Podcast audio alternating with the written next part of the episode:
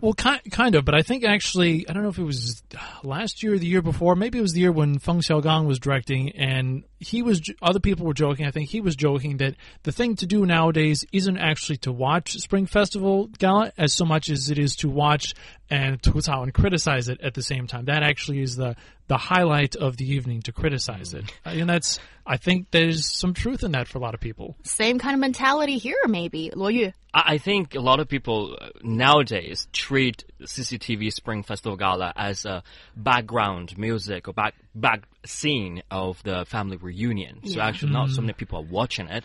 But I think this idea, I mean, releasing this monkey mascot at this time, is probably a very perfect idea by those CCTV marketing team.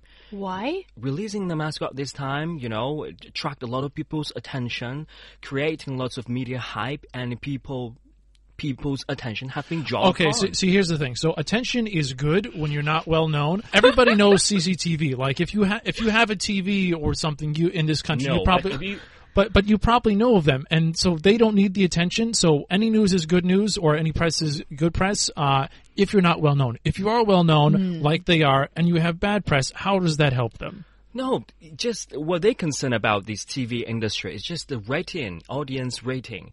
If we have this ugly mascot to be played on And people wanna watch gala, it, people it? people are curious. Actually, it may be uh, like, ki- kind of uh, in a counterintuitive way. People are interested in going there to like mock it, like ah, see, look at how horrible that is. They're, they're just going there for like to to watch the what they might think is the ugliness or whatever. So so may, maybe there there is sort of that counterintuitive kind of backlash into watching it thing. Mm. Yeah, and I think these days, because of, well, people's sentiment has really changed towards these mega shows. Now people are just sort of saying, well, we want to make fun of it. And why not join in this party of mockery? And I think it's part of this um, self deprecating humor of Chinese people as well. And I mean, sometimes when you see something that is well, just not meeting your expectation, and why not have a field day and just make fun of it and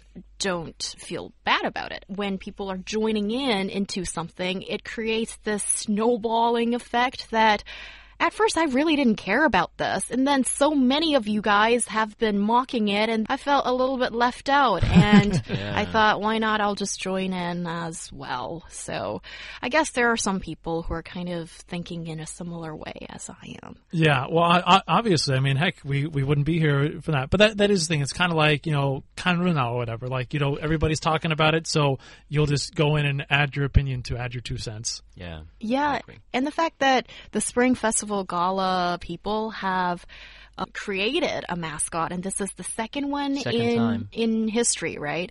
It might show that first of all they want a little bit more promotion. So creating a special mascot for this yearly event, and also maybe just showing that we're CCTV, we're a mega place, but we are cute. Can you See, can you uh, kind that of was like the us a little bit more? Yeah, I think that was the idea. And if if this is the second mascot, well, okay, I guess maybe this makes more sense if this is the only second mascot they've done here because, well, again, the original drawing looked good. This, I'm not going to say that it's ugly, but it it doesn't stand out to me a lot. But perhaps this has to do with. Um, like when I see this, it reminds me of the computer generated animation you see on like TV shows and movies here. And there's so many different types of animated things and none of them strike me as being very good. At the same time, I have seen a lot of great like uh, like hand hand hand uh, drawn cartoons and other things. So clearly there is that skill, and occasionally like uh, what was it, the Monkey King. Um, movie this summer Yeah. that was actually pr- pretty good uh, the, Yeah. the animation there so clearly there is this animation talent but this what to me looks pretty computer generated stuff like whatever those those two bears are and, and that that thing like that to me just looks very ugly and apparently there this is kind of a trend here that they haven't gotten over I'm just wondering why didn't CCTV invite the production team from the Monkey King the um, film Yeah. to create this na- animation, the 3D version of this Kong Kong?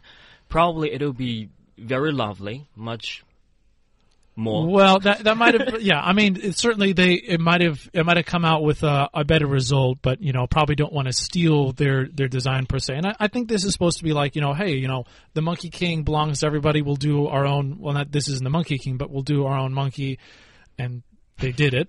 I guess. yeah, and our WeChat listener, Romantic, she is a designer herself, and she offered a piece of insight. She said um, when the original creator comes up with this brilliant idea and how that's being uh, translated into an actual product. I mean, it's kind of like product design. That's a different stage of this whole styling process, and you need to have more investment into that part too. And what's happened here, supposedly, is maybe the relevant, okay, just CCTV. They didn't really put enough attention to that last part of the designing process. And you need somebody equally as good Mm. to create or finalize that mascot product to make everybody happy. But that's the other part of the story that's it's impossible to make everybody happy. It is, but I think they could have done a better job than this. You Yeah, know, that it's- part it's- I do it's- agree. It's like you know a good idea, but poor execution, and both, as you just said, are At least, at least CCTV should have talked to Mr. Han Meilin about the